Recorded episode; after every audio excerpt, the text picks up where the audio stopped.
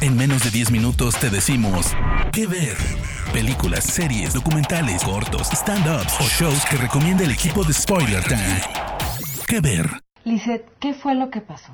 Eh, yo acosté a mi hija a dormir alrededor. En esta cama. En esta cama. Esta es la cama de.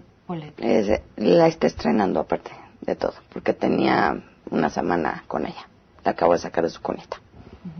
Porque es una niña especial. Cuando dices que es una niña especial, ¿a qué te refieres? Ella es una niña que nació muy prematura, de 25 semanas de gestación. De 25 semanas. Chiquitita. Sí. Pesó 800 gramos, medía 34 centímetros. Su manita era del tamaño de mi dedo.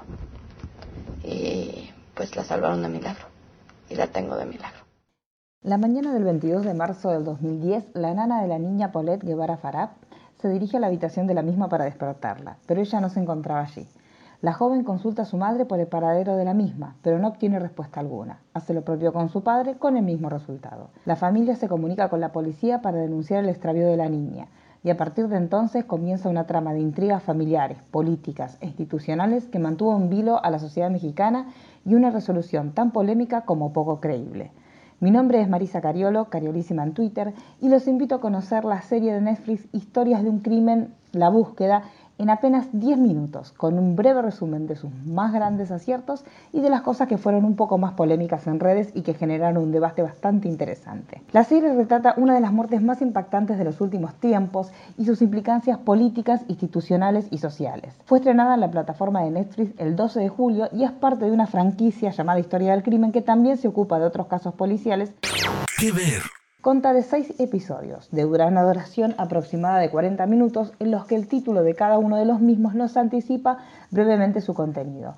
El primero se llama Fue Harry Potter, el segundo se llama I Got a Feeling, el tercero Clímax, el cuarto El Show debe continuar, el quinto Luz, Cámara y Acción y el sexto Entierro. Con actuaciones algo desparejas y un casting muy efectivo, la mayor debilidad o lo que generó mayor debate en esta serie es el tono que eligieron sus creadores para contar los polémicos hechos que ocurrieron en el marco de la desaparición de la niña. Y esto fue lo que generó mucho debate en redes y en todo el ámbito social, porque los espectadores sintieron que había un tono algo cómico y burlón que sacaba un poco respeto que merecía un tema tan sensible como la muerte de una niña. Sus creadores manifestaron que justamente la intención de la serie y la elección de este tono para narrar los hechos era dejar de manifiesto la falta de seriedad en el enfoque del caso que habían mantenido todas las partes involucradas en el caso. La falta de sensibilidad de los medios, la frialdad de los padres, la ineficacia de los cuerpos policiales y las presiones políticas que desencadenaron una resolución tan poco creíble como tajante. La versión oficial fue que la niña había muerto en su propia casa por asfixia en un desagradable accidente doméstico del cual solo ella era responsable. ¿Qué ver? Vayamos ahora a un breve análisis de los actores y a un fact-check de sus personajes. Verónica Bravo es la encargada de interpretar a Lisette Farah, a la mamá de Paulette. Tras la resolución del caso y la separación de su marido, Lisette Farah emprendió una demanda por daño moral contra la Procuraduría General de Justicia del Estado de México y también contra el gobernador del Estado de México, que en ese entonces era Enrique Peña Nieto. La Corte le negó esa indemnización en el año 2014. Y acá venimos a una de las partes que es más debatible en cuanto al personaje o a la persona de la madre de Paulette. Para muchos la frialdad de la madre era uno de los elementos más sospechosos de ella, respondiendo también a una idea bastante patriarcal sobre el rol de la mujer como víctima y cómo debe moverse socialmente cuando la misma es sujeto pasivo de un delito. Por su parte, Daniel Haddad interpreta a Mauricio Guevara, que es el papá de Paulette. El personaje también es polémico porque en su momento se dice que intentó cobrar un rescate por la niña y en este caso también se trató de un hombre que no mostró mayores conflictos públicos por la muerte de su hija, pero en cambio su actitud o su rol paternal no fue tan puesto en duda como sí ocurrió con la madre de Paulette. Diana Bobbio en este caso es la que se ocupa de interpretar a Amanda de la Rosa, que es la mejor amiga de Lisette Farah y una comunicóloga, entre comillas, bastante grandes de profesión. Ella estaba con la familia al momento que ocurren estos hechos y es la que se arroga a sí misma toda la parte comunicacional de la familia y la que en cierta forma se convierte en un coach para la madre de Paulette Luego, si nosotros vemos las, diversas entrevistas que la madre Paulette tuvo con la prensa, podemos entender que el rol como coach y cómo la madre se movió con los, con los medios tampoco fue demasiado acertado, así que tampoco podemos decir que como coach fue eh, un, gran éxito. Y también lo que ocurrió, que fue bastante polémico, fue que cuando el caso terminó, eh, ella fue la encargada de escribir un libro que se llama ¿Dónde estás, Paulette? Y eso fue el fin definitivo de la amistad que las unía tanto a la madre de Paulette como a ella y eh, justamente la publicación de este libro, o sea, este ánimo de lucro por parte de la amiga de la madre fue lo que terminó definitivamente con la relación entre ambas. Regina Blandón es la que es la encargada de dar vida a Carolina Telio, que es un personaje ficticio de la TV y que supuestamente este personaje está inspirado en Lili Telles. Lili Telles es una actual senadora mexicana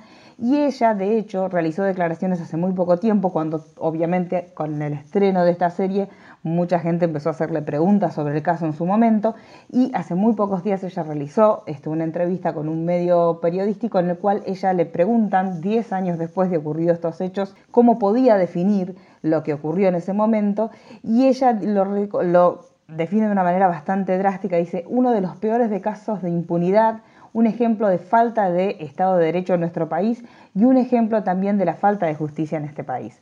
De hecho, frente a la consulta que le realiza una periodista sobre la posibilidad de que el caso se reabla, ella justamente dice, más allá de las posibilidades jurídicas que existen de reapertura del caso, me parecería que es un caso que sí debería reabrirse porque efectivamente nunca hubo administración de justicia para Polet, así que sería un caso de interesante reapertura porque nunca recibió un trato justo. Darío Jasbeck entonces eh, nos queda como uno de los personajes principales y es el villano favorito de los medios y demuestra en, su caracterización justamente la ineficacia de este tire y afloje constante que hay entre la necesidad de justicia por parte de la sociedad en general y las presiones políticas que existen, que existían en el momento por una resolución del caso que fuera medianamente convincente y justamente él luego de que realiza este, esta especie de tironeo entre las dos partes termina teniendo que renunciar a su cargo porque se da cuenta que ha quedado en ridículo frente a la opinión pública que si bien con esta solución tan poco seria tan poco creíble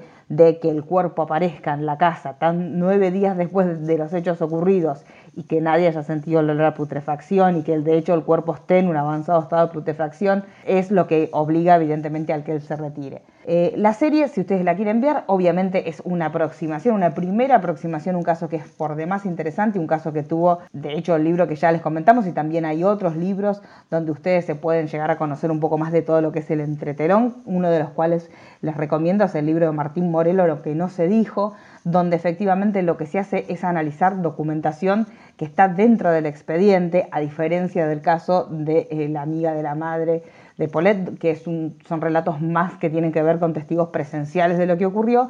En el caso del libro de Martín Moreno, lo que hace es analizar la documentación y las incongruencias jurídicas entre las mismas constancias que están en el expediente, que son muchas. Este, así que si les, si les, queremos recomendar y si la serie les sirve como un primer puntapié, que la recomendación va más que nada por eso. Es un primer puntapié para acercarse a un caso, para aquellos que no lo hayan conocido y que no lo hayan vivido, un caso que fue muy importante y que demostró justamente esta unión entre el poder, la política y los centros económicos fuertes que pueden llegar a torcer una investigación normal. Así que desde este lugar se los recomiendo como una primera aproximación y luego sí pueden ver este, todo el material que hay, que es muy abundante y que por suerte la cercanía de la fecha con los hechos que estamos investigando nos permite tener acceso a muchísimo material audiovisual, como la entrevista que dio comienzo a este que ver de 10 minutitos para entender un poco qué se trata Historia de un crimen, la búsqueda, la historia trágica de Polet que nunca llegó a tener una resolución judicial favorable. Así que espero que lo vean, que me comenten si les gusta o no les gusta. Mi nombre es Marisa Cariolo, arroba cariolísima en Twitter y nos vemos en el próximo Que Ver. De parte del equipo de Spoiler Times, esperamos que te haya gustado esta recomendación. Nos escuchamos a la próxima. Que Ver.